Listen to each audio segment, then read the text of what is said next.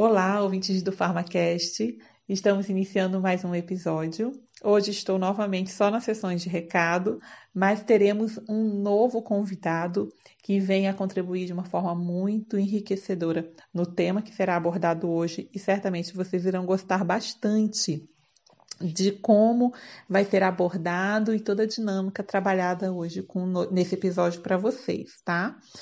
Bom, em relação aos recadinhos, a gente teve uma é, solicitação assim esmagadora para falar sobre o tema da atualidade, né? Então, na verdade, vários dos recados que recebemos nesses dias foi para falarmos sobre o coronavírus. E esses recados eles vieram de, de diferentes segmentos, diferentes formas, desde como, fala, como se comporta o ciclo do vírus, como é que é o tratamento, quais são as principais informações, é, nos pediram também para falar sobre alguns métodos de prevenção, de, do impacto que o Pharmacast tem como veículo de informação, para que a gente trabalhasse mais neste ponto de divulgação, de disseminação de conhecimento, pelo número de seguidores que temos, pelo número de ouvintes que temos. Então, assim, vieram várias dicas, várias informações referentes a isso. E uma que a gente selecionou aqui para estar tá falando hoje e que pode estar representando todas, todas as inúmeras mensagens que chegaram perguntando e questionando sobre o coronavírus, foi uma de Josivan Ribeiro. Porque o de Josivan Ribeiro, ele, ele nos perguntou qual seria o papel do farmacêutico frente a esta pandemia, né? E qual seria a postura que devemos ter. Então, na verdade, essa, essa colocação do Josivan para nós foi algo bem pessoal, né? Que a gente responde de uma forma pessoal, apesar de que a, apesar de eu falo pessoal porque eu estou respondendo por mim, eu não estou com toda a equipe da, do Pharmacast aqui, eu estou sozinha gravando os recados e estou sem ter, e não tenho como nesse momento fazer um consenso, né, de informações com todos os membros da equipe. Mas como é algo assim que a gente pode conversar de uma forma bem aberta, né, com vocês e pessoal, né, colocando a minha opinião em relação ao comportamento do farmacêutico, que eu poderia colocar para vocês, Josivan, seria o papel que todos os demais profissionais de saúde têm em relação às orientações que devem ser emitidas de forma coerente, de forma precisa, de forma objetiva e esclarecedora, né?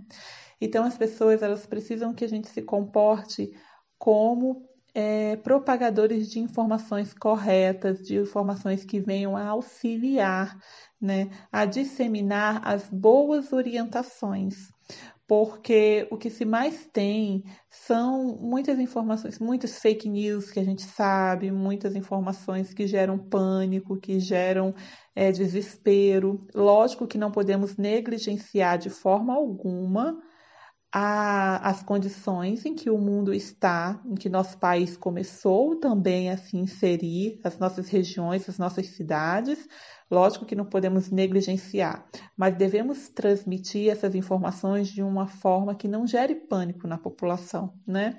Então, o papel do farmacêutico, ele está ali, dependendo do seu segmento, dependendo da sua área de atuação, ele está inserido na sociedade como um profissional de saúde. E ele precisa, para isso, saber o que falar e como falar, dependendo do seu público, né, ouvinte. Então é importante que a gente esteja muito alinhado, conectado a todos os pronunciamentos e boletins emitidos pelo Ministério da Saúde sobre o assunto, tanto também das informações atualizadas da Secretaria de Saúde de cada estado, do município, para saber realmente o número real de casos, as confirmações nos boletins que saem diários para realmente transmitir aquilo que está acontecendo de, de fato, os principais métodos de prevenção, as diferenças que existem entre isolamento social, isolamento domiciliar, a importância em se manter em quarentena neste momento para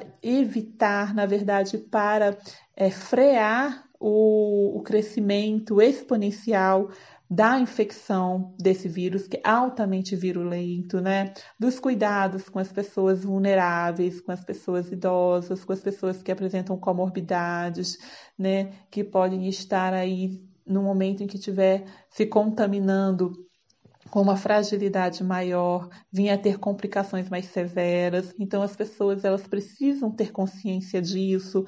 Então assim, você está numa farmácia comunitária, você está ali dando instruções, instruções desde quantos álcool gel essa pessoa está comprando, entendeu? Sem pensar no próximo que também precisa comprar, ou que também vai sentir necessidade, ou quantidade de caixas de máscaras que as pessoas acabam estocando e sem pensar que o, o próximo também vai precisar. Isso é um papel de conscientização ali no momento em que vai estar sendo feita a venda, que está sendo feitas as orientações, dos meios em que pode se prevenir, em que pode fazer ali toda a sepsia das mãos, dos ambientes ambientes né, domiciliares das superfícies. É, a questão do isolamento domiciliar para pessoas que já conhecem quem tem um, um, familiar, né, ou um conhecido que contraiu a doença, a importância dele estar isolado no ambiente, no seu domicílio, o tempo em que ele precisa ficar naquela região, né, evitar o contato com as outras pessoas, usar os equipamentos de proteção para não contaminar os demais. Então, transmitir essas informações é muito importante. O farmacêutico que está em é, num ambiente hospitalar, então precisa conhecer de todos os protocolos, de todas as intervenções que devem ser feitas, de todas né, a, a, o procedimento que a equipe multiprofissional precisa estar muito bem alinhada. Então, é um profissional que precisa estar bem inserido com todas as informações de forma atualizada.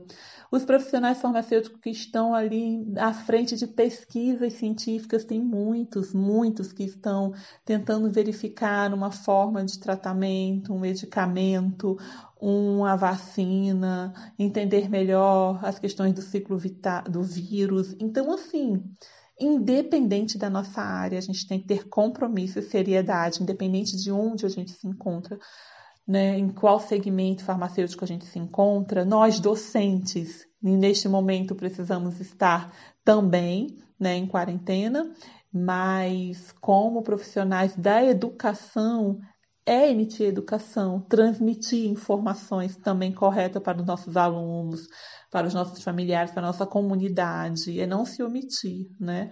É não se isentar da responsabilidade. A gente precisa sim estar. A gente tem as tecnologias aí de informações. A gente não precisa ter o contato físico para poder transmitir uma informação. Então vamos utilizar dessas tecnologias que a gente tem para transmitir a forma correta, a informação correta, né? Então assim, são muitas perguntas sobre coronavírus mesmo. A gente já esperava que isso acontecesse, mas aconteceu de uma forma bastante é, numerosa e sintam-se todos representados pelo Josivan, né? A gente pegou uma das perguntas para poder falar um pouco. É uma pergunta pessoal, então ficou mais é, voltada para esse perfil, né? Mas a gente agradece a sua participação e também, Josivan, pelo fato de você achar importante a nossa opinião em relação a isso, né? Os demais membros da equipe podem provavelmente ainda colocar alguma situação, alguma visão pessoal deles. A gente não está no momento aqui todos juntos, eu estou gravando sozinha essa sessão de recados, mas é bem provável que eles também coloquem algo, alguma nota de opinião, algo assim pessoal. E então a gente agradece sim pela sua pergunta e pela sua preocupação e, e o seu desejo, na verdade, da gente colocar a nossa opinião em relação ao papel do farmacêutico, que não é só esse que eu falei, né? Eu tenho um tempo aqui para estar tá podendo falar sobre os recados, mas que essa, é, é, esses detalhes assim, que eu falei, eu acredito que fazem parte do nosso papel também, tá bom? Bem, pessoal, estou passando aqui rapidinho porque realmente não estávamos juntos quando a Alice recebeu, enviou os recados. Então eu realmente não estou com o restante da equipe, então mais uma vez vai ser uma, um, uma informação pessoal, um depoimento pessoal, mas é bem isso que ela disse mesmo. O papel do farmacêutico é bastante diverso, mas eu vou adiantar para vocês que no dia 17 de março, o Conselho Federal de Farmácia publicou um documento que determina ou informa a população e aos próprios profissionais qual é a atuação do farmacêutico frente a essa pandemia de doença que é causada pelo coronavírus. Então, nesse documento ele cita uma série de ações, de atividades que são papel do farmacêutico, que por sinal é o profissional de saúde mais capilarizado em qualquer lugar do mundo, sempre é uma farmácia próxima de algum bairro, na, na maior parte das cidades do Brasil, é óbvio. E nesse caso, o papel do farmacêutico é bastante diverso. O papel básico do profissional é garantir o acesso ao medicamento. Tá? São várias ações, eu vou citar só algumas aqui que eu acho imprescindíveis. A garantia do acesso ao medicamento, a orientação adequada à população e respaldado por dados científicos. Nesse momento, eu devo dizer que as redes sociais são uma grande fonte de desinformação. Tem informação correta? Tem mas está ficando difícil para a população entender o que é certo e o que é errado, porque a quantidade de absurdo que se escuta nas redes sociais é não, não tem explicação. Então, atrapalha muito mais do que ajuda. Então, procurem informação correta. O próprio Ministério da Saúde liberou um aplicativo que pode ser baixado no celular, que é o Coronavírus, o nome do aplicativo, e aí você pode obter informações é, respaldadas pelo Ministério. Fora isso, procure um profissional de saúde. Profissional de saúde esse que precisa se manter atualizado. Então, as informações estão muito rápidas. Estão ocorrendo muito rapidamente. É interessante que o mundo inteiro se mobilizou e se uniu por uma causa. Isso é algo que não se esperava ver tão cedo na vida. Eu não esperava ver algo desse tipo. O dia em que a Terra parou, como dizia Raul Seixas.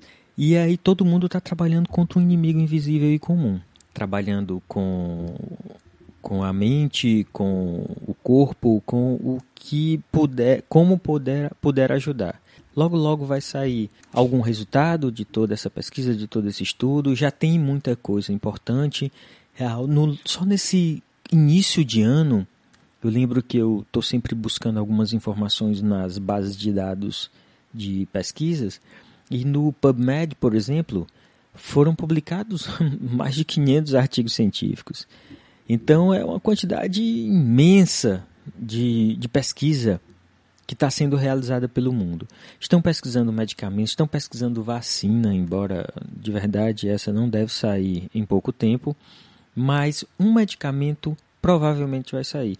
Um ou mais de um medicamento, que pelo que se vê, provavelmente alguns tratamentos devem vir aí ao longo do tempo. Então, eu posso dizer a vocês que atualmente existem cerca de 30 medicamentos, dentre alguns que já estão autorizados e outros que ainda estão em estudo, que são candidatos. Entendam, não são tratamentos, são fontes de pesquisas para cientistas e profissionais de saúde que estão estudando quais ou qual desses medicamentos vão ser as verdadeiras armas contra o coronavírus. Então, por enquanto, a gente não, não vai passar nada mais porque vai fugir um pouco do episódio, mas a gente também não podia deixar passar esse momento. Nós estamos aqui em isolamento, isolamento esse que está até dificultando um pouco a construção de um episódio especial que nós estávamos tentando fazer especificamente sobre o coronavírus. Então tínhamos alguns convidados, nós mesmos, nós não é, somos professores e também estamos no serviço e nossos convidados também. Então, algum, inclusive um, um infectologista que deve participar com a gente ainda de uma entrevista, mas devido a todo esse movimento a gente não está conseguindo tempo para montar essa, esse episódio, tá? Então, de verdade, embora estejamos em isolamento, fazia muito tempo que eu não trabalhava tanto. Hoje é sábado, estou gravando aqui no sábado, hoje mesmo, eu vou liberar o episódio hoje, mas estou aqui desde 8 horas da manhã e agora já são 7 horas da noite e hum, praticamente sem intervalo. Com produção de conteúdos, conteúdos para a universidade, para a Secretaria de Saúde. Então é, a gente está realmente num, num momento bem agitado. Mas o importante é informação. Eu acho que é um, das grandes, um dos grandes pontos no coronavírus. Então, informação validada. Tá bem? Então, procure um profissional de saúde, leiam documentos que tenham bases científicas, não acreditem em informação de rede social. Eu posso dizer isso, tá bem? Então, um abraço a todos e vamos para o episódio.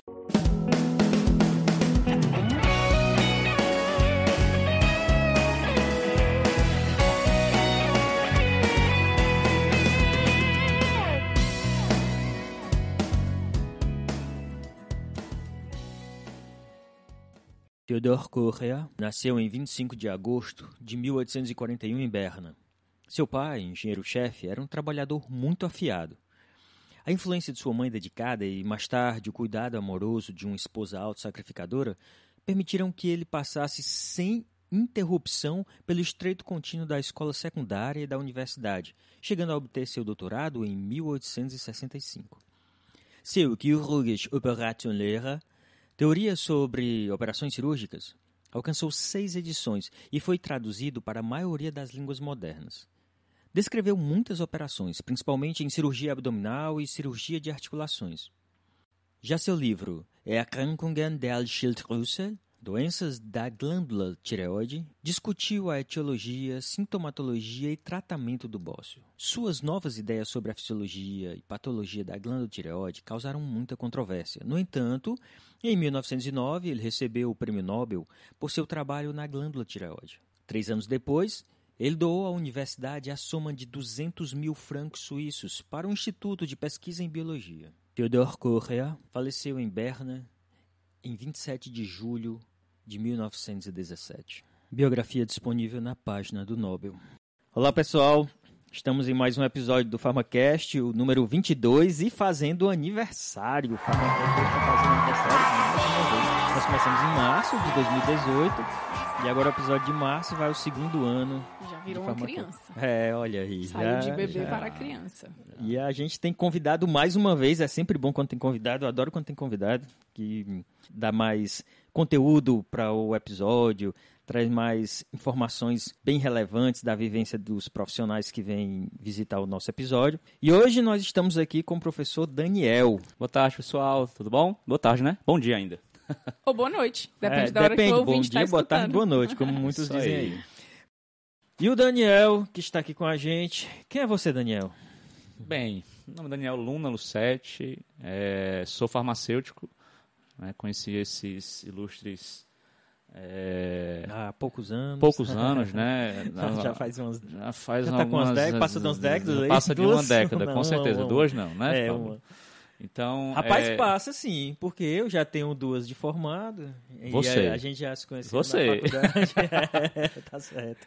Então, assim, eu, eu, eu já sou farmacêutico, né? Eu tenho um mestrado em, em farmacologia e desde que a gente iniciou esse processo de, de especialização e mestrado, a gente, eu já comecei a dar a ministrar aulas nos cursos de é, saúde, nos mais diversos, né? Formação em farmacologia, mas sempre exerceu a fisiologia, né? Sempre teve dentro da fisiologia, Desde, na verdade, da graduação. Desde a graduação, Desde a graduação, então é, era um e paixão. Não se desvinculam, mesmo. né? A farmácia e a fisiologia não tem como se separar. Não tem, na verdade, hoje você não desvincula nada do básico, né? É, não se desvincula nada. A farmacologia é fantástica, porque vocês veem nos episódios, a gente não, se desgruda da química, da, da fisiologia, e aí vai, já vimos matemática aqui um, alguns episódios, então ela junta tudo. É, e aí eu, eu, foi uma paixão que aí a gente teve, eu tive a oportunidade de começar, hoje eu sou professor é, de alguns cursos de medicina aqui da região, farmácia, fisioterapia, enfermagem, nutrição, educação física, então é, a, a, como, como ciência básica, a fisiologia está dentro, inserindo todos esses cursos.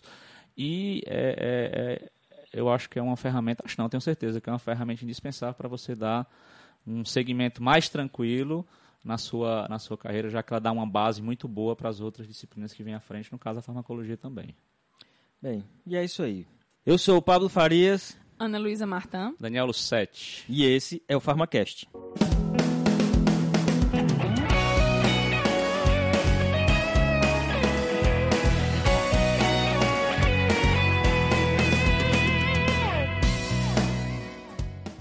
E é isso aí, pessoal. Bem, ah, vamos começar aqui um pouquinho entendendo o que é a tireoide, né? Tireoide, que por sinal é um nome de origem grega, que significa um escudo, significa glândula escudo, alguma coisa desse tipo, porque ele tem a forma de um, de um escudo, é uma glândula é, pequena relativamente. É. Ela pesa cerca de 25 gramas, não é eu tão pequeno. Eu vejo uma borboleta, não vejo um escudo Exatamente. não, eu vejo uma borboleta. eu acho que depende da época em que as pessoas estão as referências observando. da época, né? Exatamente. Né? Leonardo da Vinci foi a primeira pessoa a desenhar a, a tireoide. De lá para cá, muitas guerras aconteceram terceira, as pessoas só viam guerra na cabeça, então.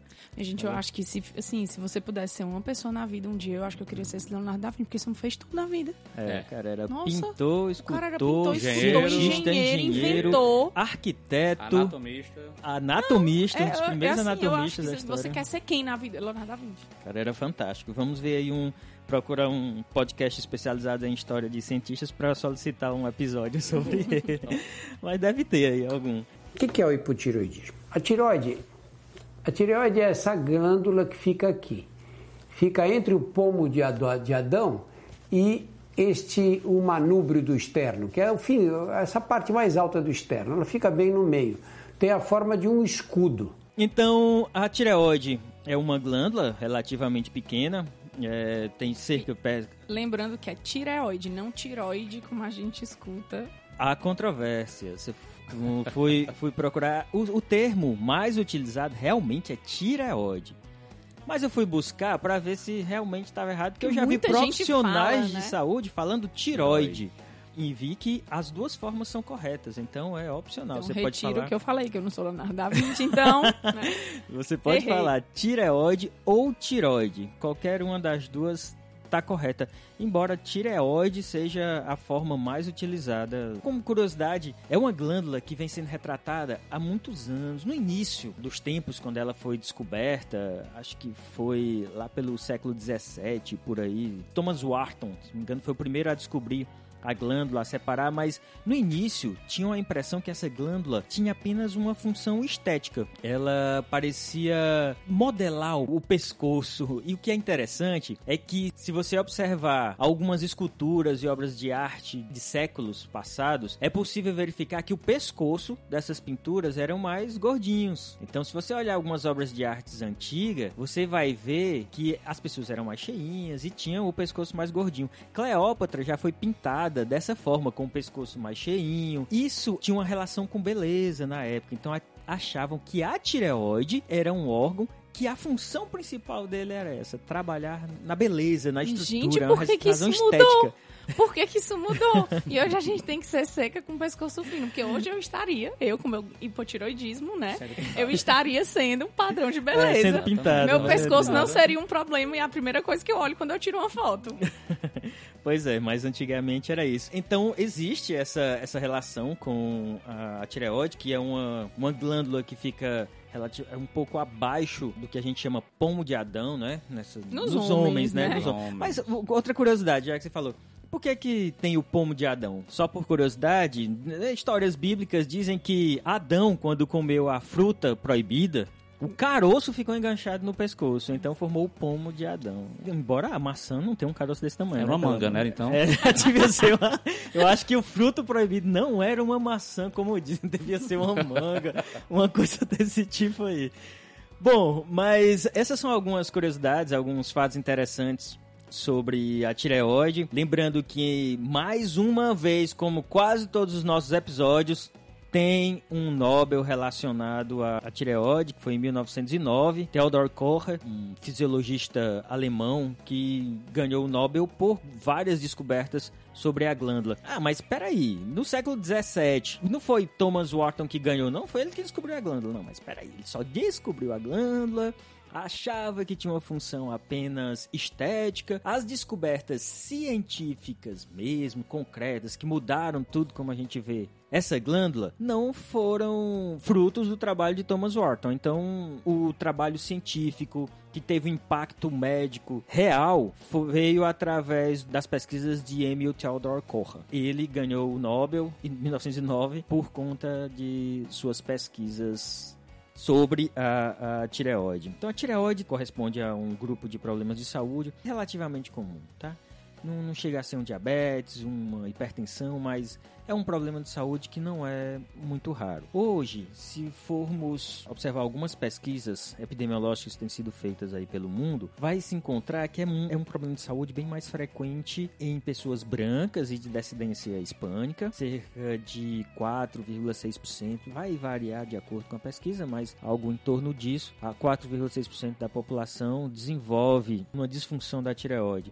Já nos afrocaribenhos, essa estatística vai para 1,7. Então é bem mais incomum. E muito mais comum nas mulheres que nos homens. Então, o dobro de mulheres em relação aos homens desenvolve alguma disfunção da tireoide. Nos idosos, acima de 85 anos, a incidência já se eleva para 7%. Claro, esses dados epidemiológicos podem variar dependendo de que região do mundo a pesquisa está sendo realizada, mas vai ser algo em torno desses valores. Então, são problemas de saúde relativamente frequente, mas comum nas mulheres, nas pessoas brancas hispânicas e em idosos. Então, uma mulher branca de mais de 85 anos tem uma probabilidade muito grande de desenvolver transtorno, disfunções da tireoide. Daniel, explica aí o que, que a tireoide faz, o que, que ela produz, que ela tem uma função hormonal. Então, ela controla muita coisa no nosso corpo. Exato. Que, o que é que ela controla? Vamos começar por aí. Quando a gente fala de tireoide, Pablo, bom dia.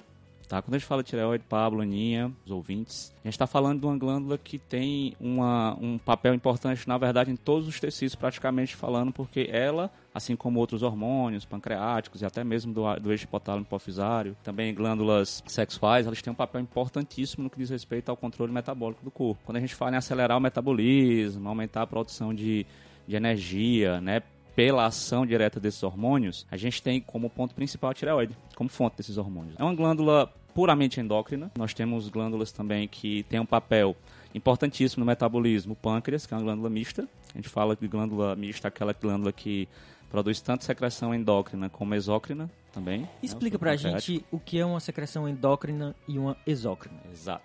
Pessoal, secreção endócrina é aquela secreção, óbvio, produzida por células específicas, células endócrinas, tá? com metabolismo específico. E essas células elas acessam as suas células-alvo, aquelas células que têm os receptores específicos, através da corrente sanguínea. Então é bem simples você diferenciar. Já a secreção exócrina é uma secreção que é também produzida porém ela é excretada para fora do corpo. No caso dessa glândula que eu falei agora, né, a, o pâncreas, nós temos uma área endócrina, que chama ilhota de Langerhans, e uma área exócrina que são os ácidos pancreáticos. Então, boa parte da, das secreções digestivas são colocadas no lumen intestinal, é o que nós chamamos de secreções exócrinas do, do pâncreas, e os hormônios pancreáticos que estão na corrente sanguínea, como por exemplo glucagon e insulina, são o que nós chamamos de hormônios, secreções endócrinas.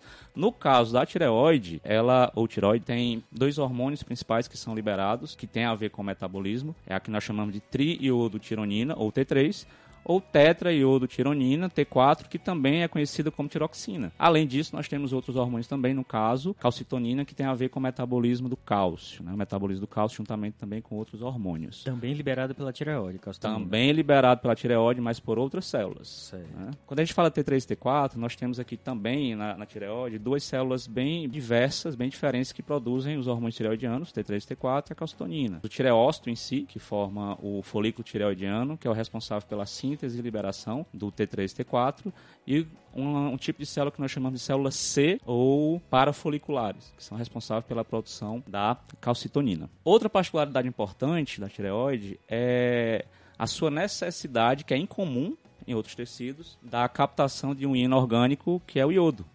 Né? E é uma característica ímpar do tireócito, porque nesses dois hormônios, T3 e T4, nós temos que, durante a sua síntese, nós, é, é, indispensável que tenha a incorporação de moléculas de iodo. Então, nós temos na tireoide transportadores específicos que dão a ela uma característica ímpar dentro do corpo de captar e armazenar esse íon. Então, o iodo é um elemento fundamental para a formação do T3 e T4. Fundamental. Inclusive, a falta dele, o excesso, pode hum. gerar. Não tem T3 e T4. É, então pode... é gerar problemas graves. É né? um micronutriente que é essencial para o seu metabolismo, né? Já que a tireoide controla esse metabolismo. E aí isso é uma coisa interessante porque de onde vem esse iodo, né? Que fontes são essas? Então a gente tem muita fonte proveniente de, de alimentos de origem marinha porque o sal marinho, né, o sal que vem da água salgada do mar, ele permite essa, esse iodo. E aí, quando você tinha, por exemplo, localidades onde você não tem proximidade litorânea e o consumo de peixes, por exemplo, é algo que não é tão comum, muitas pessoas desenvolviam bócio, que é o crescimento aqui desse, do pescoço gordinho, que é o crescimento da região da tireoide, na tentativa de produzir esses hormônios, na verdade, sem ter o iodo, isso era ineficaz. Então, por exemplo, em muitos lugares, aqui no Brasil,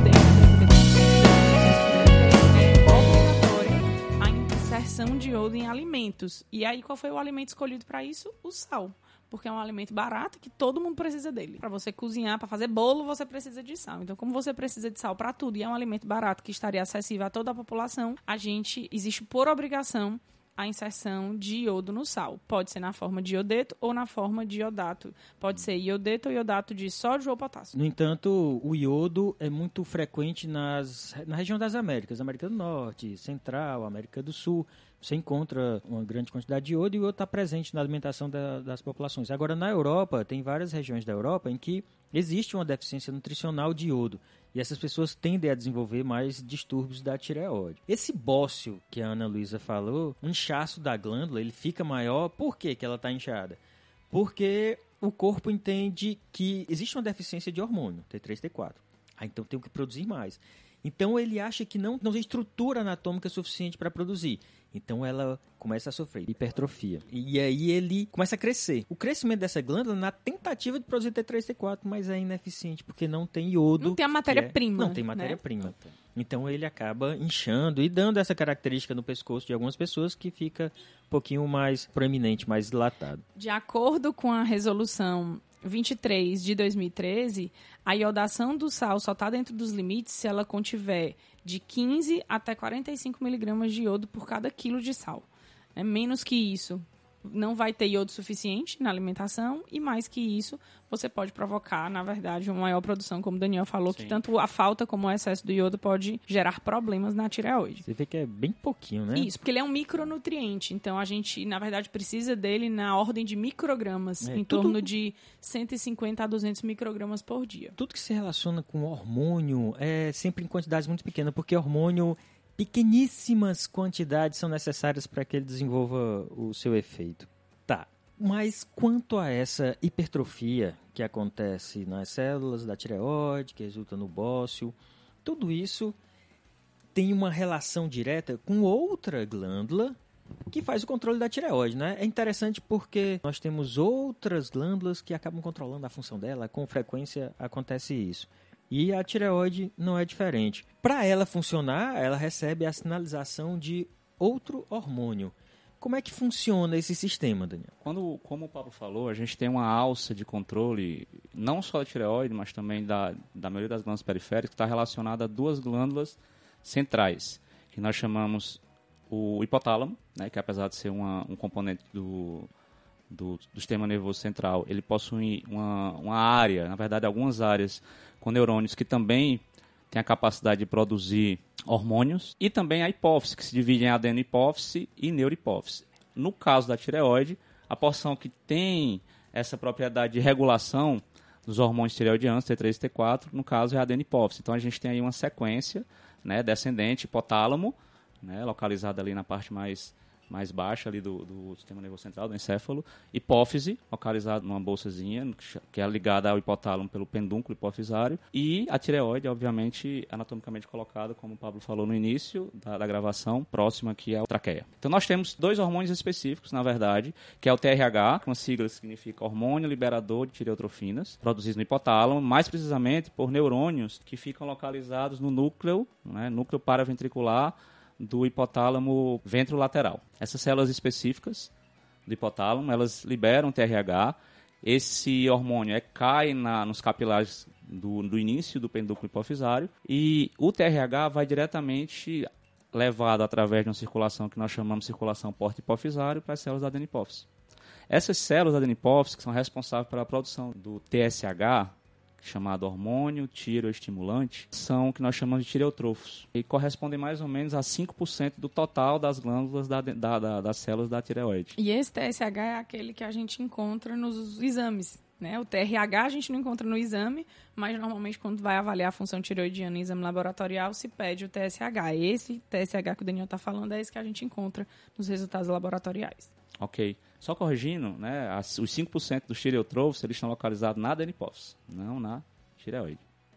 E aí esse TSH que a Aninha falou que é um dos hormônios que, que, que é pesquisado, né, que é pedido ah, na avaliação de alguma disfunção tireoidiana, ele vai agir diretamente sobre a tireoide, umas células que nós chamamos de tireócitos, que formam é, que se organizam na forma de folículos tireoidianos. Você imagina um círculo formado por uma camada de célula, por tireócitos, e nós chamamos de folículo tireoidiano, essas células Mais externa, né? a região mais externa do círculo. Exatamente. E no centro a gente tem um, um, uma área que é preenchida por uma solução glicoproteica, né, uma composição, é composição glicoproteica, que é chamada de coloide. Lá, de fato, é que são armazenados os hormônios tireoidianos que já foram produzidos do, no tireócito. E é interessante que esse, né, esse eixo aí, hipotálamo, hipófise, tireoide, como muitos outros hormônios do nosso corpo que tem esse eixo controlado pelo hipotálamo, depois a hipófise, ele é controlado pelo ciclo circadiano. Então, essa produção, ela depende do seu já horário de sono isso. e horário de vigília. Isso. Então, a gente já discutiu sobre isso também. Várias vezes vocês podem perceber que nós já falamos e já, já deve ter ficado claro que é importante dormir no horário, dormir regularmente, dormir bem à noite. A falta de sono interfere em diversos é, parâmetros Não. fisiológicos que nós já várias vezes a, voltamos a isso. E no tocante à tireoide, né, além de dormir, a questão da alimentação também, como qualquer outro hormônio hormônio metabólico também, que interfere no metabolismo, ela é extremamente importante. Então, tanto na parte de síntese, como também na parte de inibição da síntese, tanto é que a gente consegue verificar, no caso do hormônio tireoidiano, alguns pools de liberação durante o dia, que são estritamente controlados. Então, a, o que nós chamamos de alcer de feedback, o controle hormonal, feedback negativo, o padrão que a gente costuma passar quando vai explicar a, a, as alças de controle, que a gente chama de feedback negativo, que é o que é mais comum dentro do, do no sistema endócrino é, é desse eixo que a Ana Luísa acabou de falar, né? hipotálamo, hipófise e tireoide. Agora, a tireoide, para funcionar, tem que receber um estímulo que vem da hipófise. Então, T3, T4 é produzido. Então, para produzir, eu só preciso de iodo mesmo? Hum, não. O iodo tem que ser organificado, então ele tem que se se agregar a estruturas orgânicas. Que precursores existem? É interessante a gente observar que T3 e T4, muita gente não sabe, também é formado o que a gente chama de T1 ou T2, e T2 na verdade, que tem uma siglazinha que vocês vão ver aí quando vocês estiverem pesquisando, que é MIT e DIT, D-I-T. Monoiodo tironina e diodo tironina. Né? Então, é, e por que, é que não, não, não, se escuta falar tanto desses dois? Eles não têm ainda, ou não se sabe ainda qual é a função fisiológica deles e também a quantidade que é liberada juntamente na corrente sanguínea, juntamente com T3 e T4, ela é muito pequena. Então ainda não se tem ainda uma certeza qual é da, qual, qual é da função fisiológica ou biológica deles. Porém, na síntese T3 e T4, né, dentro do, do, do, do folículo tireoidiano, se sabe que o T3 e T4, ou seja, os dois hormônios que são liberados, eles podem ser formados pela conjugação de duas moléculas do, da diotironina, formando T4, ou de uma molécula de T2 e T1 para formar um T3. Essa síntese, né, como o Pablo falou, ela não depende apenas do iodo. Né? Existe dentro do, do, da maquinária metabólica do tireócito uma síntese contínua de uma proteína chamada tireoglobulina. Essa tireoglobulina é produzida no retículo endoplasmático, ela é empacotada lá no, no complexo Golgi e é colocada lá do tireócito, tudo isso que eu estou falando de tireócito, e ela é transportada até aquela área mais medular chamada de coloide. Lá, esse, essa proteína ela vai ser organificada, como disse o Pablo. Né? Na verdade, ela vai ser o ponto em que o, o iodo vai se ligar para gerar essa organificação. O que é que nós temos aí? O tireócito captando iodo. Essa captação ela se dá por um transporte que nós chamamos de transporte ativo secundário. É um transporte que é acoplado a uma outra substância. No caso do iodo, é transportado do plasma, ou são transportados do plasma para o tireócito, iodo juntamente com dois sódios, sódio inorgânico. Né? Na verdade é o íon sódio. E aí esse iodo entra no tireócito, juntamente com a tireoglobulina, ela vai ser transportada também lá para o colóide, e no colóide ocorre a conjugação por uma enzima, por uma peroxidase que existe lá. Então esse iodo ele vai se conjugar nos resíduos de tironina, ah, não confundir, tironina é um aminoácido que forma a tireoglobulina. Vai ter uma, uma, uma, fusão desse iodo com resíduos de tironina, e aí vão formar, juntamente com inúmeras moléculas de tireoglobulina, um complexo né, proteico inorgânico que nós chamamos de complexo tireoglobulina hormônios tireoidianos. Aí você vai ter lá inúmeros é, T1, T2, T3, T4 complexado com a tireoglobulina. E isso, na verdade, é a, a, substância que vai estar em maior quantidade dentro do coloide. Essa é a síntese. A liberação depende do hormônio TSH que nós vimos. Certo. Então, ele é sintetizado na região coloidal? Ela, ele é conjugado, na verdade. Conjugado. É, a, a, a conjugação iodo-tironina ocorre na região coloidal. Certo. Aí o que ele ocorre para o córtex? Aí fica armazenado hum. sob o estímulo do TSH. Aí você vai ter um englobamento dessas partículas, né? Você vai ter uma, uma fagocitose dessa partícula pelo tireócito. Forma o que nós chamamos de fagossomo dentro do tireócitos. Tudo isso já quando tem um estímulo de liberação do T3 e T4. E aí, esse complexo T1, T2, T3, T4 e tireoglobulina, já dentro do fagossomo tireócito, ele vai ser quebrado, vai ser clivado em pontos específicos, por proteases específicas, que vão quebrar a ligação, o acoplamento do T3 com a tireoglobulina e do T4 com a tireoglobulina.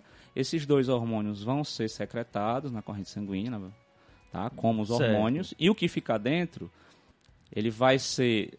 Nós temos lá dentro do tireócito também enzimas chamadas deionidases, que vão retirar todo o iodo que estava preso lá no tireoglobulina, na tireoglobulina, que não foi secretado. Esse iodo volta para o colóide, a tireoglobulina é reciclada e também volta para o colóide para fazer uma ressintetização, uma reciclagem e formar novos hormônios C3 e T4. Ah, então o iodo ele vai sendo sua maior hum, parte reaproveitado. Nada se joga fora de iodo. Depois que ele é produzido lá, armazenado, o TSH vai estimular a liberação dele. Beleza, aí ele libera e ele chega nos órgãos como? Como a maioria dos hormônios, a gente tem uma forma livre e uma forma conjugada. No caso dos hormônios tireoidianos, nós temos aqui basicamente duas principais proteínas plasmáticas de, de transporte, né, que nós chamamos de TBGs, que é a, a proteína ligadora de hormônios tireoidianos, TBG, e também albumina. Né? São as duas proteínas. Óbvio que a TBG ela tem um papel mais importante, mas a albumina também é indispensável para esse transporte. E quando a gente fala de transporte, dessa conjugação, apesar de serem liberados em proporções iguais, T3 e T4, o que se verifica com pouco tempo é que quando você faz a, a, a, a pesquisa plasmática desses hormônios, o que tem maior quantidade no plasma é o T4. Por que, que acontece isso? O T3 e o T4 são liberados, mais ou menos na mesma proporção, porém o T3 tem uma capacidade maior de se, de, de se desligar da TBG e se difundir para os tecidos alvos, enquanto o T4 ele permanece mais tempo na corrente sanguínea. Então vamos entender, já aproveitando essa questão T3 e T4, fisiologicamente, qual é a função de cada um dos dois? Por que o T3 e por que o T4? A função dos dois basicamente a mesma, receptores mesmos. Porém, o que você consegue identificar é que o T4, quando ele sai da forma conjugada que se encontra na corrente plasmática e se difunde para os tecidos, o que você tem de fato dentro da célula, já já explico porque é dentro da célula, para fazer o efeito final, é o T3. Todo o efeito do que a gente tem dos hormônios tireoidianos, 70%, 80% do efeito é feito pelo T3. Ou seja, como assim? T4 ele sofre uma conversão, ele é retirado nos tecidos. Nós lembramos que T4 é chamado T4 porque possui quatro iodos ligados na, na sua composição. Então, nos tecidos, nós temos uma enzima chamada de desionidases, que eles são capazes de retirar do T4 o iodo, transformando esse T4 em T3. Então a gente tem uma produção, né, vamos dizer assim, central, seria pela tireoide de T3, mas a gente também tem produção periférica a partir dos tecidos, que tem essa desionidase, que produz esse T3 em cada tecido quando o T4 chega lá. Exato. Inclusive no sangue também a gente tem uma certa quantidade de desionidase. Tem, existe uma terceira forma que é chamada T3 reverso é uma forma inativa do T4. Por isso que quando a gente vai fazer exame, normalmente vai ter esse H e T4 livre. Essa é a pedida. Por que, que não pede o T3? Porque esse T3 ele vai ter a conversão no tecido do T4 através dessa desunidase. Então eu não consigo pesquisar porque está no tecido, eu só consigo pesquisar o que está no sangue. É,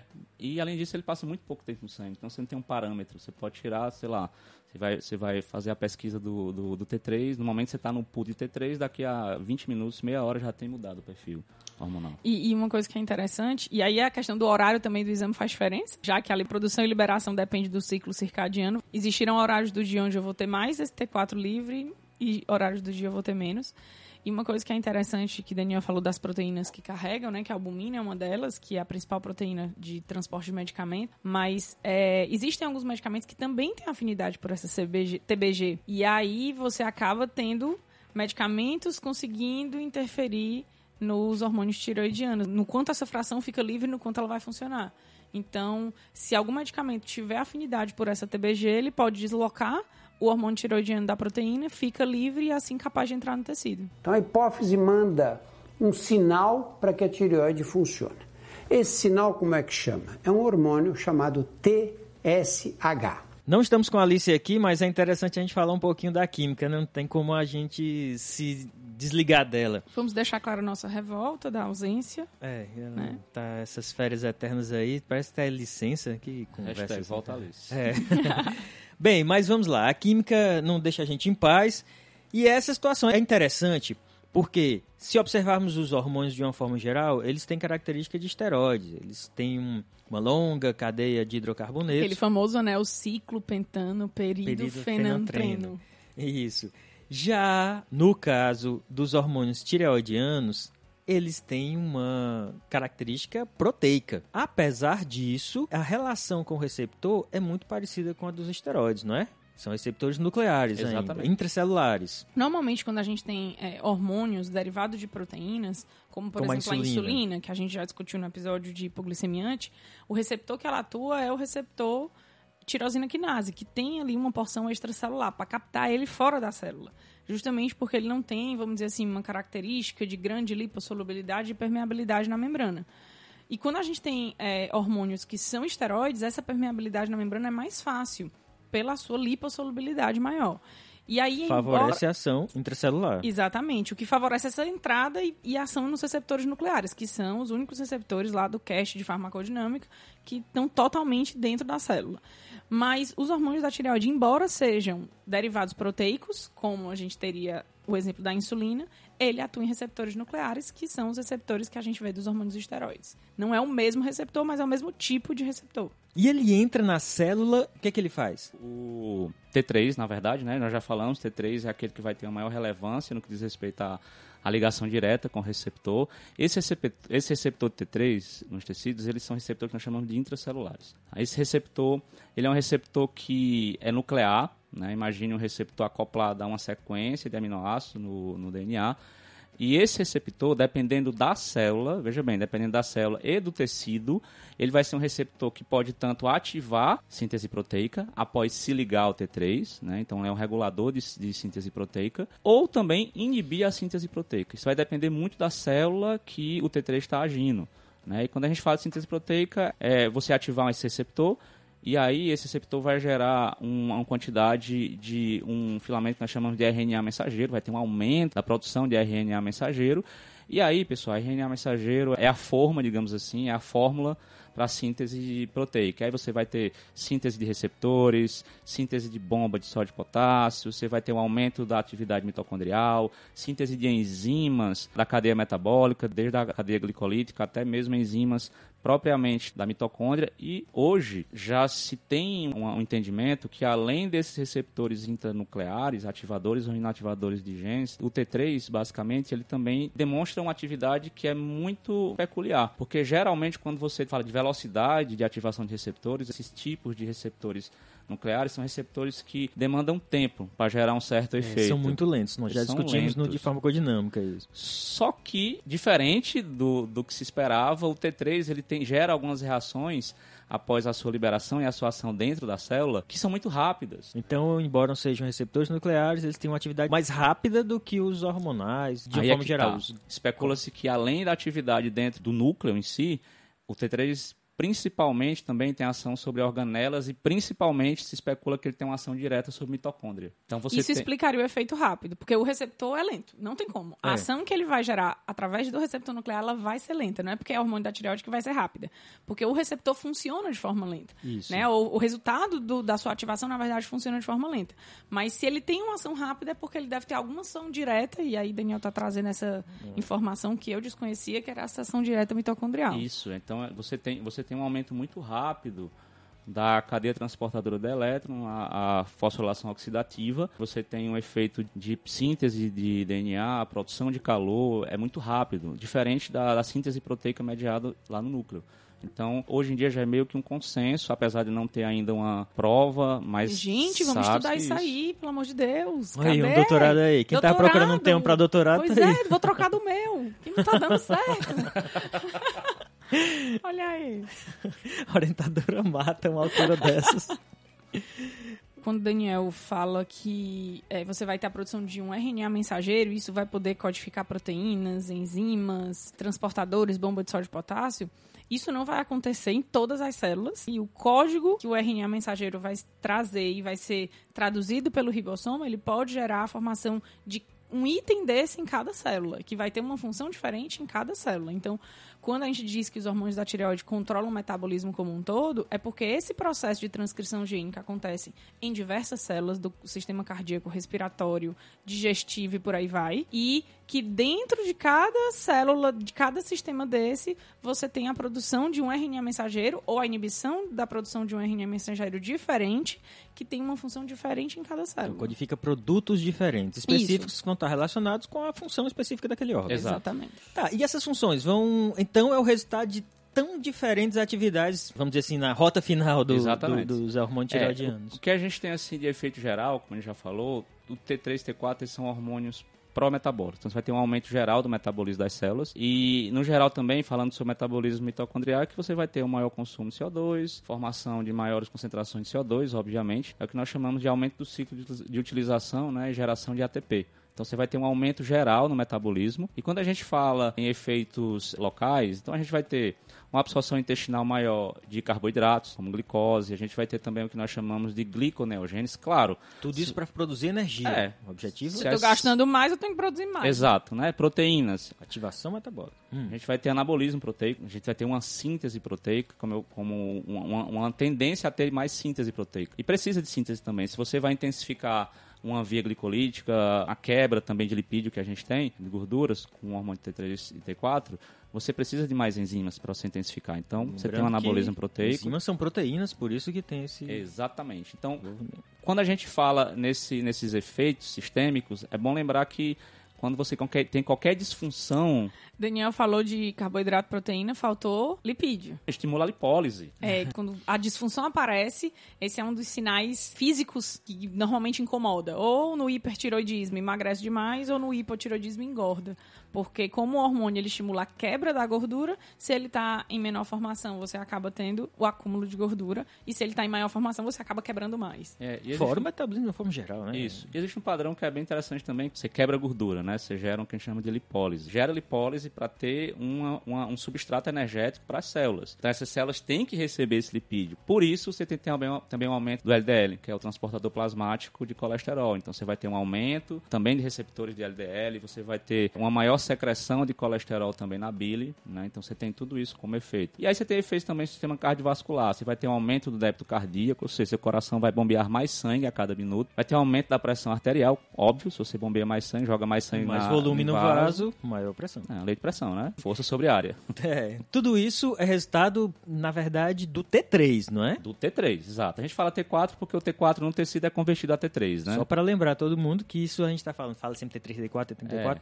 mas esse resultado é do T3. Do T3. E aí tem maior pressão de pulso, já no, no, sistema respiratório também, elevação da frequência respiratória em repouso, aumento da quantidade de hemácias também, já que você vai ter que transportar né? Você vai ter uma, uma, um transporte de oxigênio mais otimizado para os tecidos, um aumento da função da musculatura esquelética, então, então vai melhorar tanto força como também na velocidade de reação da contração muscular. No efeito gastrointestinal, aumento da motilidade, secreção gastrointestinal, para que você tenha um ganho também na digestão e absorção de nutrientes, também sobre alguns hormônios do sistema nervoso, então temos também alguns hormônios relacionados à saciedade, como gastina e leptina, que também tem uma ação, apesar de ser secundária também na liberação T3 e T4.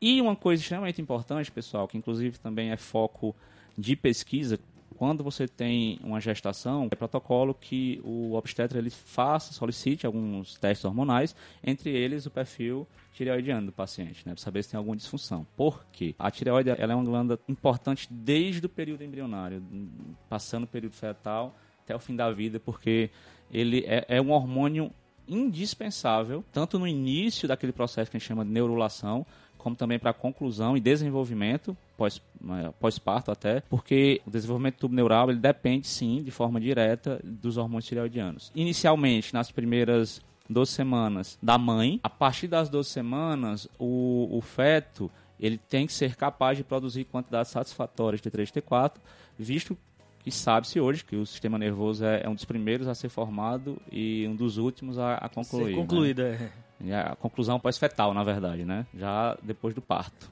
Nada é mais complexo do que o sistema nervoso, né? Exatamente. É. E, na verdade, assim, quando o Daniel fala assim, aumenta a frequência respiratória, aumenta o débito cardíaco, isso é o controle. Ele participa do controle do ponto de vista de homeostase. Então ele tem um papel nesse aumento, mas dentro de um equilíbrio fisiológico. Exato. A gente só vai ver isso ser exacerbado quando a gente tem as disfunções. Ou ser exacerbado ou ser diminuído. Bem lembrado. Então, assim, quando ele fala assim, aumento da frequência respiratória, aumento do débito, isso é dentro ainda de um limite fisiológico. É, e além disso também é importante para o crescimento, né? Quando a gente fala de hormônios que são anabólicos, desde hormônios sexuais, hormônios que a gente fala de anabólicos, mas são todos hormônios que induzem a síntese proteica. Então, juntamente com, com GH, PTH, calcitonina, vitamina D3, os IGFs, que são os fatores, digamos assim, teciduais de crescimento, né, semelhantes à insulina. T3 e T4 também é, é, indispensável, tanto é que nós temos disfunções de crescimento por diminuição plasmática, da, diminuição da produção T3 e T4 durante o período da puberdade, né, o período de crescimento. É, o desenvolvimento neurológico também está muito implicado nisso. Então, o estudo de T3 e T4 em crianças é importante porque esse corresponde a talvez a principal causa de falta de desenvolvimento neurológico que pode ser tratada. Esse é um dos poucos transtornos de desenvolvimento intelectual do ser humano, mas que pode ser tratado com medicamento. E por falar em medicamento, vocês podem observar que tudo resulta em um aumento de hormônios da tireoide ou redução dos hormônios da tireoide. Então nós temos praticamente dois quadros: hipertireoidismo ou hipotireoidismo.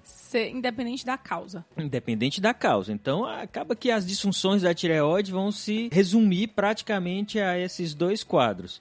É claro, pode ser uma disfunção primária, específica da glândula, ou pode ser secundária. Existem outros fatores que vão resultar nisso. Se nós formos aqui ficar discutindo disfunção primária, disfunção secundária, os extratireoidianos, então, ah, isso aí ah, não é bem o foco da gente. Então a gente vai longe na fisiopatologia. A gente tem profissional da medicina, endócrino, né, que é especialista, Exatamente. dedica a vida só, não vou dizer só a tireoide, óbvio que não é só a tireoide, mas é o profissional que você deve consultar para saber mais informações, para fazer seus exames e acompanhar seu estado físio ou patológico. Independente da causa, a gente vai dividir em dois blocos, né? Hiper e hipotireoidismo. E hipotireoidismo. Vamos, vamos nos reter se a causa é por ausência de fatores, por causa de problemas nutricionais, é, ou por infecções. Algumas infecções podem causar isso, que seria uma causa secundária. Eu acho, eu acho que tem uma situação a gente pode, pode entrar aí na causa que seria é, autoimune. Eu acho que isso dá pra gente discutir. Autoimune é uma é, autoimunidade. A, variável é muito grande. Tem mais receptor, clássica. Tem, tem, tem disfunção que dá porque o receptor enlouquece e ativa isso. sozinho. Pois é, isso. é, entendeu? Então, assim, a autoimunidade eu acho que a gente Talvez seja entrar. uma das causas que valem a pena a gente Isso. discutir um que pouquinho é mais, a... referenciar mais, Isso. como a tireoidite de Hashimoto. Hashimoto para o hipotiroidismo e a doença de Graves para o hipertiroidismo. Isso, que é uma que são as causas mais frequentes dessa, desses dois tipos de é, transtorno. São, são nosso organismo produz anticorpos a partir dos nossos linfócitos a atacarem essas células, seja para destruírem elas e perder a capacidade de produção, diminuir essa capacidade de produção, seja para estimular ela excessivamente a produção e gerar uma situação de hipertiroidismo. E o que são essas doenças? Aproveitando aqui o gancho, o hum. que é tireoidite de Hashimoto? É. De forma simples, o que caracteriza ela? Tireoidite de Hashimoto, na verdade, é, ela é uma doença de origem autoimune. Ela foi caracterizada em. A primeira vez que ela foi descrita foi em 1912 por Haraku Hashimoto. Haraku não, é Hakaru Hashimoto. Foi descrita a primeira vez, é difícil, pronúncia, negócio é japonês. Haraku Hashimoto! E dá problema, viu, tipo. se falar é. errado. É verdade, verdade, né? é verdade. No Japão. Então, o Hakaru Hashimoto. né? Hakaru, rapaz. Foi, pois é, o Haraku é mais complicado. Foi descrito em 1912, do- é uma doença autoimune, como você tem, você consegue, na palpação da tireoide, você consegue perceber que ela é granulomatosa. O profissional, o Isso. médico, né? O é endocrinologista, importante, ao endocrinologista. Apalpar a tireoide, ele consegue perceber uma, Uma granulação, uma um granulação aumento de que não é comum. também. Né, um aumento de volume e essa granulação e que você consegue no exame de ultrassom verificar essas granulações de forma né, de Confirmar, imagem, né, confirmar ou- isso ou daí.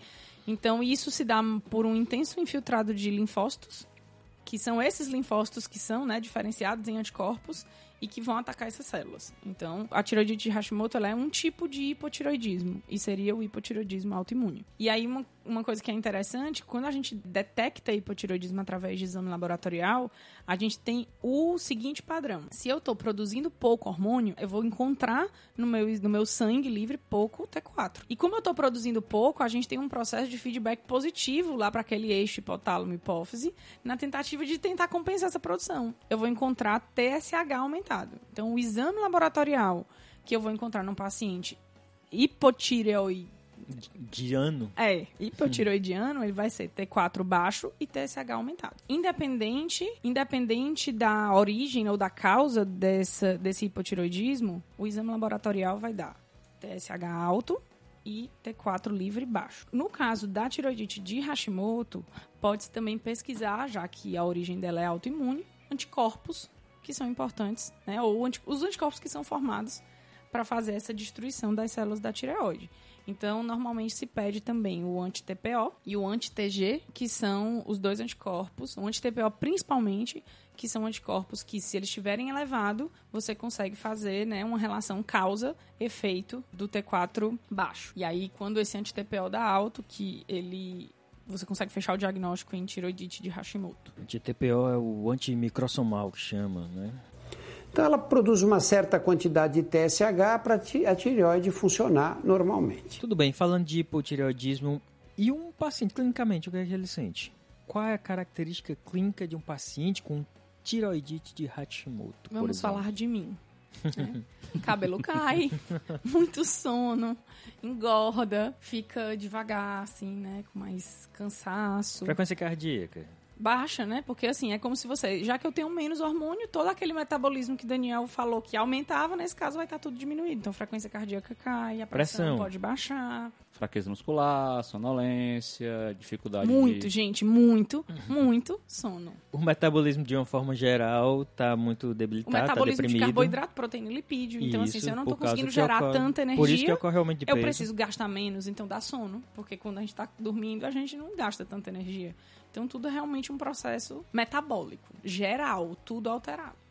E aí, pra resolver isso, a gente precisa de quê? Tomar esse hormônio. É, o tratamento também não é uma coisa de outro mundo, é um, o hormônio da tireoide, que por sinal aí você poderia pensar em uns 5 segundos, que a gente não tem tempo para mais do que isso, mas tomaria T3 ou T4? Tan, tan,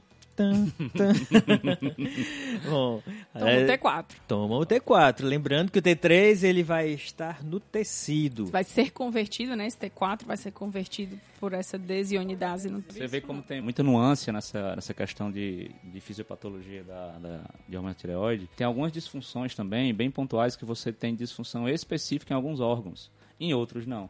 Porque você tem essa relação do efeito do T3 e T4, pela importância da conversão do T4 e do T3 no tecido, depende unicamente da isoforma da enzima. Então, tem pessoas que têm disfunção de uma isoforma específica, que aquele, aquele hormônio pode estar padrão normal, tudo certinho, porém, Naquele naquele. tecido não exatamente, funciona bem. Exatamente. Então, aquela deionidase, sei lá, do tipo 1 ou do tipo 2, vai estar em déficit e você vai ter uma deficiência local do efeito T3 T4. O tratamento é basicamente esse, é repor o hormônio que você não está produzindo. Embora quando a gente pensa em doença autoimune, a gente pense em uso de corticoide, né, para bloquear os anticorpos, mas na verdade você consegue é, resolver isso de uma forma mais fácil, que é repondo o hormônio que você não está conseguindo produzir, porque as células da tireoide estão sendo inibidas. E aí, né, como o Pablo comentou, a gente toma o T4, que a levotiroxina, ela vem na forma de sal, que é a levotiroxina sódica. Mas existe também a liotironina, que é, é o T3. T3, exatamente.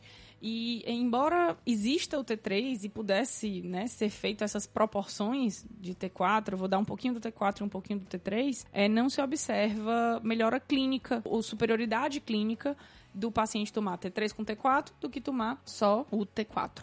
Não tem essa, essa especificidade, embora na situação que Daniel comentou, que eu posso ter um tecido com uma dificuldade nessa conversão, isso seria uma vantagem. Porque não adianta eu ter o T4 e eu não conseguir converter ele em T3. Um dos motivos de não se usar o T3 é porque ele tem a meia-vida muito curta, bem mais curta do que o T4. Isso. E, e aí. Teria que usar várias vezes durante o dia. Era... Mas existe. Existe, existe. existe. Né? E, e, é, e um...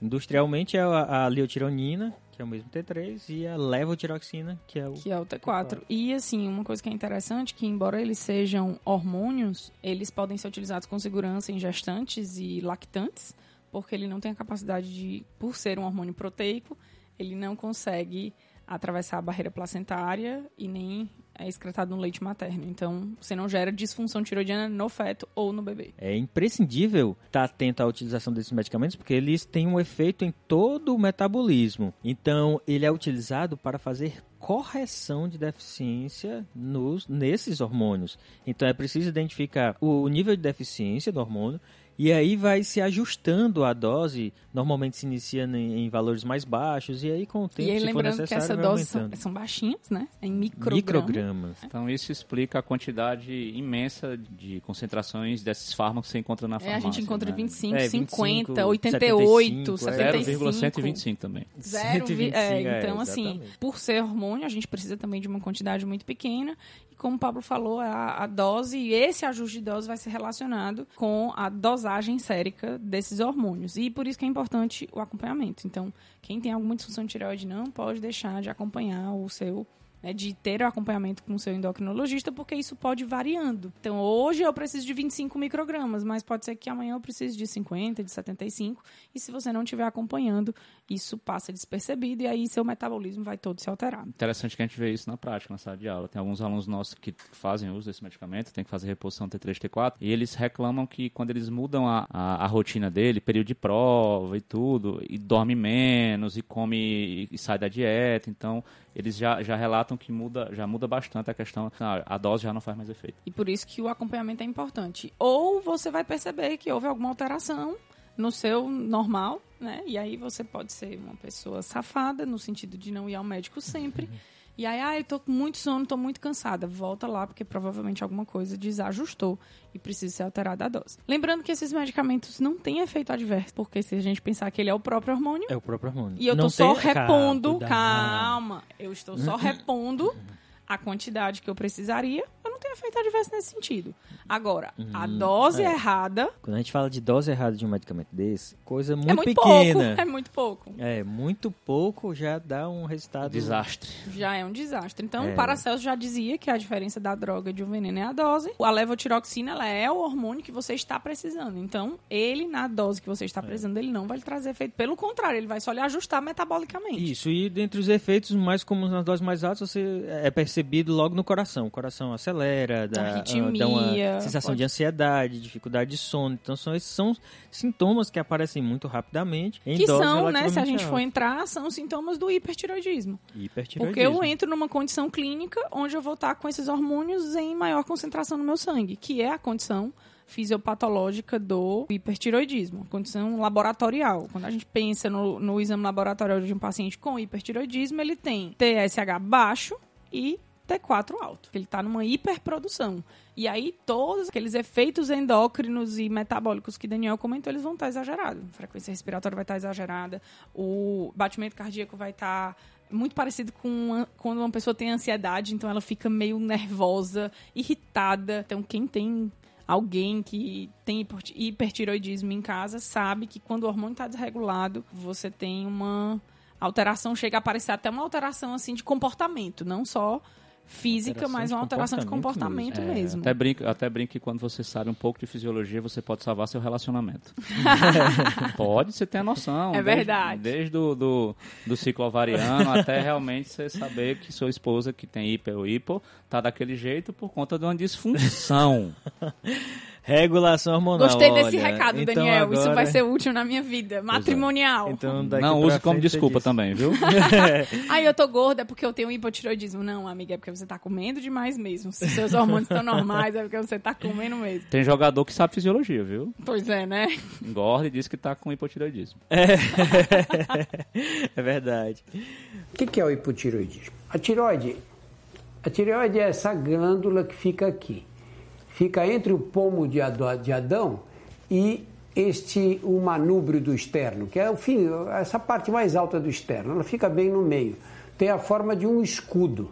Bem, mas vamos lá. Então, existem várias causas para o hipotireoidismo, como a tireoide de Hashimoto, deficiência nutricional de iodo e outras que a gente não vai ter tempo para se estender aqui. Que essa deficiência está sendo tentar, tentando ser corrigida através da inserção no sal, né? Que A gente Exatamente. comentou no começo. A, do- a nutricional. Mas alguns medicamentos também podem causar uma disfunção da tireoide, resultando em uma, um hipotireoidismo. Como, por exemplo, o lítio, a miodarona, alguns inibidores da tirosina, qui- tirosina quinase. Então, esses grupos de medicamentos, esses medicamentos, na verdade, podem resultar em uma disfunção da tireoide, causando um hipotireoidismo. Então, vale a pena todo paciente que está utilizando esses medicamentos precisa ser monitorado Do ponto de vista de função tireoidiana. Função tireoidiana. E, assim, E como é que a esses- gente monitora? TSH, T3, T4. Exato. TSH e T4 é o que é mais pedido, né? Exatamente. T4. E assim, é essas, também. essas alterações, elas podem ser desde uma inibição, por exemplo, da conversão do T4 para o T3, pode ser um bloqueio de receptor do T4 e do T3 na célula, pode ser por um sequestro de iodo, e aí você não ter a formação, e pode ser também por deslocamento de proteína. Então, vários medicamentos podem interferir na função tiroidiana e o motivo pode não é o mesmo. Né? Eles podem mexer em vários pontos do processo do metabolismo do hormônio tiroidiano. Desde a sua síntese até a sua atuação, transporte e Isso. conversão periférica. Então, o lítio, utilizado para disfunções neurológicas, esquizofrenia e vários outros transtornos neurológicos, pode causar esse problema. A miodarona, que é um antiarrítmico, não é? Muito utilizado também, ele particularmente ele tem esse efeito importante que pode resultar em um hipotireoidismo. E os inibidores da tirosina quinase, que são muito utilizados no tratamento de leucemia, a leucemia mieloide crônica particularmente, esses, esses medicamentos podem causar um hipotireoidismo. E aí, isso é uma coisa que é interessante, Pablo, você está falando que o lítio pode causar hipotiroidismo. Mas em algumas situações, ele pode auxiliar no tratamento do hipertiroidismo. Como a miodarona também tem Isso. esse efeito. Né? Ele- No caso de tirotoxicose, Isso, E é interessante que eh, o mesmo medicamento, por exemplo, como o lítio, que Pablo falou, que causa, pode provocar hipotiroidismo, isso acontece por competição, né? O, o mecanismo pelo qual o lítio causa esse hipotiroidismo é por competição pela proteína transportadora, pela ATBG.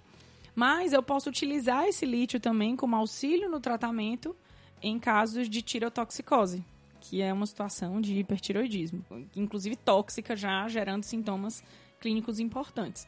Então eu posso utilizar o lítio como auxiliador nesse processo para ajuste do paciente. A amiodarona, que Pablo comentou que causa, né, pode ser um dos fatores, um das drogas, um dos fármacos que geram hipotiroidismo, ela normalmente causa esse hipotiroidismo por uma inibição daquela enzima que Daniel comentou, que é a 5-deiodase, do tipo 1 e 2, que ela faz a conversão periférica do T4 para T3. Então, como você acaba não tendo essa conversão, algumas funções celulares e, e nos órgãos não vão acontecer. Embora a amiodarona também possa causar tirotoxicose, que seria uma situação de hipertiroidismo já que na sua estrutura química a gente tem duas moléculas de iodo. Então ela é uma fonte de iodo, já que ela é uma fonte de iodo, a gente pode ter uma maior produção desses hormônios. Hipotireoidismo, acho que está claro. Agora, quanto ao hipertireoidismo, que tem várias causas, esse tem muitas causas, não é? Primeiro, o hipertireoidismo, só para deixar claro, a gente já falou, os efeitos cardíacos, ansiedade, dificuldade de Sintomas, sono. né? Os sintomas, de uma forma geral, seriam esses, né? Só para a gente manter aqui o foco. Mas quais são as causas principais deles? Ah, Nós temos o hipertireoidismo primário, né? que a principal causa são tumores presentes na tireoide, que geram um aumento dessa secreção T3, T4, aumento local, por isso que nós chamamos de primário. Primário temos... porque a própria tireoide é a origem do problema. Exatamente. E nós temos também como secundário, aí você tem uma variedade imensa, né? Você tem alteração da própria hipófise, com tumores hipofisários, hipersecretórios TSH, é, alteração também no próprio hipotálamo, alterações hipotalâmicas que aumentam aquele hormônio lá que a gente chama que é hormônio liberador de tireotrofinas, o TRH, autoimunes, como é o caso do doença de Graves, né? E até mesmo a, a, causa que a gente chama de atrogênica, que é exatamente devido à administração não adequada a T3, T4 ou iodo em excesso. E aí, na doença de Graves, né, ela é como se fosse a tiroide de Hashimoto do hipertiroidismo. Então, a gente também tem a formação de anticorpos que vão lá na tireoide e geram um processo de hiperestimulação na sua produção. E na hora de fazer a pesquisa de, né, se esse hipertiroidismo ele tem uma origem autoimune ou não, o principal anticorpo é, pesquisado é o TRAB. Né? Lá no, o principal lá do hipotiroidismo do Hashimoto é o anti-TPO e no hipertiroidismo da doença de Graves é o TRAB. E normalmente para o tratamento da doença de Graves, a gente também não tem como opção o corticoide, né? Porque quando a gente pensa em doença autoimune, a gente pensa no corticoide como uma, uma alternativa, mas o objetivo aí é tentar inibir, né, os alvos para a doença de Graves é inibir a síntese, a gente faz com os DATs, que são as drogas antitiroidianas, a destruição do tecido. Então, tem tecido produzindo demais, então vamos destruir parte desse tecido para produzir menos, e aí isso faz com o iodo radioativo. E mais existe um problema que é o poder provocar um hipotiroidismo nessa pessoa vai, e ela ficar. Vai fazer, né? Vai fazer, vai fazer. É. Então eu destruo a célula que está produzindo mais, mas aí eu vou acabar tendo que repor esse hormônio é que é, é mais fácil, fácil. Mais fácil, né? mais que seguro, é mais, fácil, mais tranquilo controlar. Ou dependendo do. Se for um tumor, alguma coisa do tipo tiver associado também, a, tira, a tireoidectomia total é uma opção. Mas normalmente é a utilização dos DATs ou o iodo radioativo. Nos Estados Unidos, a primeira opção é o iodo radioativo. Aqui não, a gente usa aqui como primeira opção no Brasil os DATs. Certo, mas lembrando que algumas eh, infecções também podem causar hipertireoidismo, algumas infecções virais, bacterianas e fúngicas podem resultar em uma disfunção da tireoide, aumentando a produção do, dos hormônios T3 e T4. Quanto a esses DATs, quem são esses DATs? São, como eu falei, as drogas antitireoidianas, que elas vão ter como objetivo reduzir a produção desses hormônios, já que é o o problema do, do hipertiroidismo, né? A consequência, independente da causa, a consequência a produção excessiva desses hormônios. A gente não tem muita opção, não é um grupo muito não, grande, não. Não, né? a gente tem as tioamidas, que compreende o metimazol e o próprio tiracil. Nos Estados Unidos existe um profármaco do metimazol, mas a gente não tem aqui. Ambos funcionam bloqueando as reações mediadas pela tireoide peroxidase, que, como o Daniel falou lá na fisiologia, é importante para o processo de organificação do iodo, a incorporação dele para a produção do hormônio. Bloqueio também do acoplamento das iodotirosinas, que faz parte importante do processo de síntese, e também diminui essa conversão do T4 para T3. O metimazol faz essa inibição da conversão periférica até mais do que o próprio tiracil. Ambos demoram também para funcionar, não é algo que a gente consiga é, um efeito rápido, então demora mais ou menos de 3 a 4 semanas para iniciar esse efeito, porque como eu vou afetar essa síntese, para que eu afete isso de uma forma significativa, com relevância clínica, demora mais ou menos um mês. É, uma então, coisa é você já fornecer o que está faltando no hipotireoidismo, outra coisa é mudar essa toda essa, essa liberação, produção... E conversão periférica, como um dele, alguns deles fazem. E aí é importante porque esse paciente vai demorar um mês para ter o efeito real do medicamento, mas e até lá? Ele vai estar tá sentindo a taquicardia dele, ele vai estar tá tremendo, ansioso, ele vai estar tá ansioso, agitado. Então, existem alguns medicamentos que a gente consegue fazer o controle desses sintomas. E aí a gente entra com um dos medicamentos que se usa bastante no controle do é, quem vai apresentar trabalhos em congressos, né? Em, né quem claro. usa clássico propanolol entra nesse sentido, porque você diminui o tremor, porque ele bloqueia os receptores beta 2, ele não é seletivo, como a gente falou lá no cast de hipertensão. Ele bloqueia o receptor beta 2 do pulmão, que vai ser um problema para a gente lá para o paciente asmático na hipertensão, mas ele também bloqueia o receptor beta 2 na musculatura esquelética. Então, esse tremor fino pode ser controlado nesse sentido. E o bloquear receptor beta 1, ele vai diminuir essa sensação da taquicardia que gera um processo de ansiedade importante em quem o paciente que está sentindo isso. E também acaba controlando um pouquinho a possível hipertensão pelo excesso, né, de baixamento cardíaco e aumento de débito. Que é, os hormônios vão causar. Isso, que é, naturalmente esses hormônios vão aumentar. Então ele não é um medicamento para tratamento do hipertireoidismo. Ele não. vai auxiliar nos, nos sintomas. sintomas. Embora a gente hoje já saiba que o beta-bloqueador consegue inibir a conversão de T4 para T3. Ele consegue inibir as cinco linhas Ah, DNA. então ele é, tem um ele outro. tem, por isso que ele é papel. bem mais efetivo do que isso. E por isso que Isso. outros antipertensivos não têm o mesmo resultado. Você até produz muito T4, mas aí como essa conversão ela fica mais deficiente no tecido, você acaba não tendo tanta estimulação tecidual. importância das enzimas, né? Teciduais também, isso aí. A gente fica sempre tão focado na- no eixo hipotálamo, hipófise, tireoide, que Mas aí- na periferia tem coisa acontecendo Tem. também importante. Isso, e o propanolol, embora auxilie na questão aí do, do tremor, do batimento cardíaco, ele tem esse papel diretamente né, no metabolismo da- dos hormônios. Diferente do tratamento para o hipotireoidismo, que a gente vai só repor um hormônio que o paciente tem uma deficiência, então vamos retornar esse paciente para níveis fisiológicos do hormônio. No caso do hipertireoidismo, não. Nós temos um fármaco que tem uma série de outros efeitos e aí, consequentemente, acaba tendo mais eventos adversos.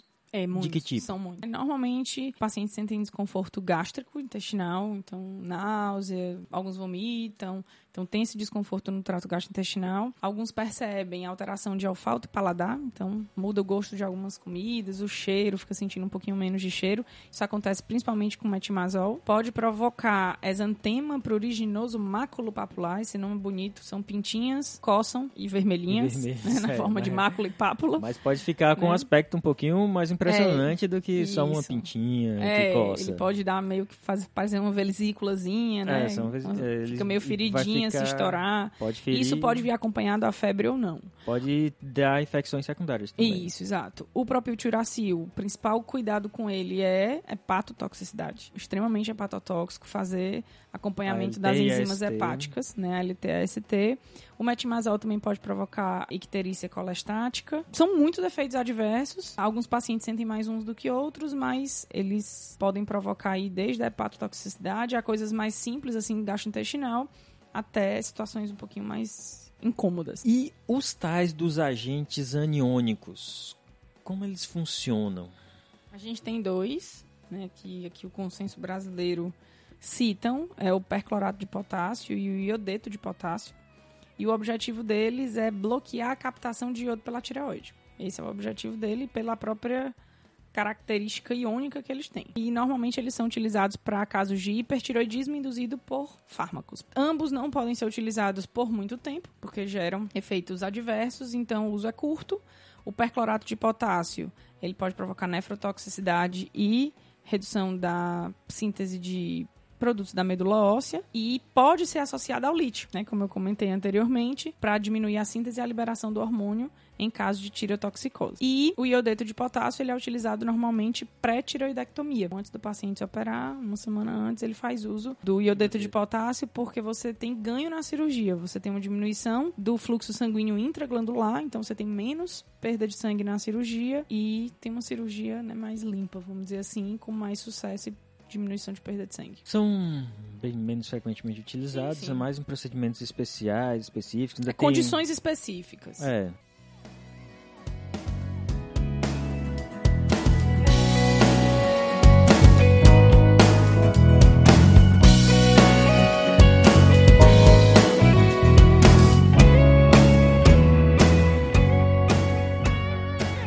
Então é isso, pessoal. Lembrando que os transtornos da tireoide, só para a gente fechar, são basicamente divididos em hiper e hipotireoidismo. Nós temos um grupo de fármacos muito restrito, então não, não é algo para farmacologia dos mais complexos, não é um dos episódios mais complexos. Eu gosto sempre de deixar enfatizado que esse, como todos os outros problemas de saúde que nós discutimos aqui, devem ser avaliados por um médico especialista. Então, é, tudo que a gente fala aqui tem um cunho de informação farmacológica. Então, para quem está estudando, para quem está precisando se aprofundar na farmacologia, o objetivo do Pharmacast é produzir um material que sirva de apoio, mas em termos de saúde, que eh, nós temos vários ouvintes que não são da área de saúde, curiosamente, nós temos contadores, administradores, engenheiros que se interessaram pela, pela farmacologia e tem o Pharmacast como uma opção também para conhecer um pouco mais sobre o medicamento. Esses problemas de saúde devem ser avaliados por um, por um médico, no caso aqui sugerimos o endocrinologista para mais informações. E é isso aí. Então, agora nós nos despedimos, esperamos que tenham gostado, agradecemos a, demais aqui aqui a presença do Daniel, que tem muita experiência na fisiologia, então já são muitos anos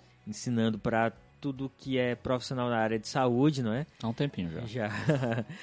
faz um tempinho sempre na fisiologia, então é bastante experiência, muito tempo de estudo, trabalho, mestrado e aí vai. Então, agradecer, fechar e aqui eu me despeço. Um grande abraço para vocês, esperamos que tenham gostado e deixamos aí os canais abertos para feedback. Alguns agregadores de podcast hoje tem um espacinho lá para vocês mandarem o recado. O Cashbox é um que eu recebo muitos recados lá e normalmente eu tendo a responder, vou lá, mando uma mensagem, eu respondo todos, na verdade. O e-mail é um outro canal. Na página da gente, muita gente entra em contato, manda uma mensagem, a gente procura responder sempre. Mas nada como o Instagram, que é o canal mais dinâmico, mais que tem um maior retorno rápido. Então, escolha um canal de vocês, de qualquer forma a gente responde todos eles, tá? O Instagram é @farmacastweb. Agradecer mais uma vez o Daniel. É isso aí, deixa as palavras com o Daniel aqui para se despedir. Eu que agradeço pelo convite, pessoal. É, é uma honra estar aqui do lado dessas duas pessoas especiais, né? Além de, de colegas de trabalho, colegas de profissão, é, pessoas que vêm agregar muito aqui na, na, na região, na rede também, aqui com vocês. E foi um prazer para mim contribuir né, para esse, esse projeto maravilhoso né, que a gente viu. Eu vi, eu vi há dois anos atrás no papel, hoje é aniversariano, né? É. faz parte do aniversário, é, Daniel. Faz parte do aniversário. Então, é, é, é, só tenho a agradecer mesmo e desejar aqui sucesso aos idealizadores e as pessoas que estão aqui nesse projeto e que vocês realmente possam aproveitar esse conteúdo, que é um conteúdo riquíssimo para vocês. É um conteúdo que vem agregar tanto, como acabou de falar aqui, aquelas pessoas que estão no, no dia a dia de uma academia, no dia a dia de uma faculdade, como também aquelas pessoas que não são da área da saúde estão buscando uma informação a mais, né, um direcionamento, é, a questão de procurar um profissional especializado sempre é importante, né? E a informação hoje, é, quando ela chega ela chega, ela chega fácil a todo mundo, mas quando é. ela chega fácil, a informação que vem a contribuir, a informação, a informação correta, e obviamente que venha você a direcionar você a tomar uma atitude correta, ela sempre é muito válida. Então, é obrigado isso. a todos. Verdade. Sucesso. Valeu, aqui, viu? Daniel. Isso é importante. É, no, no, em tempos de fake news, o PharmaCast está aí para trazer informação filtrada e de qualidade. Slogan novo. é, isso aí. Bom, então é isso, pessoal. Um abraço, até mais. Valeu, galera. Tchau, tchau. Até mais, pessoal. Sucesso.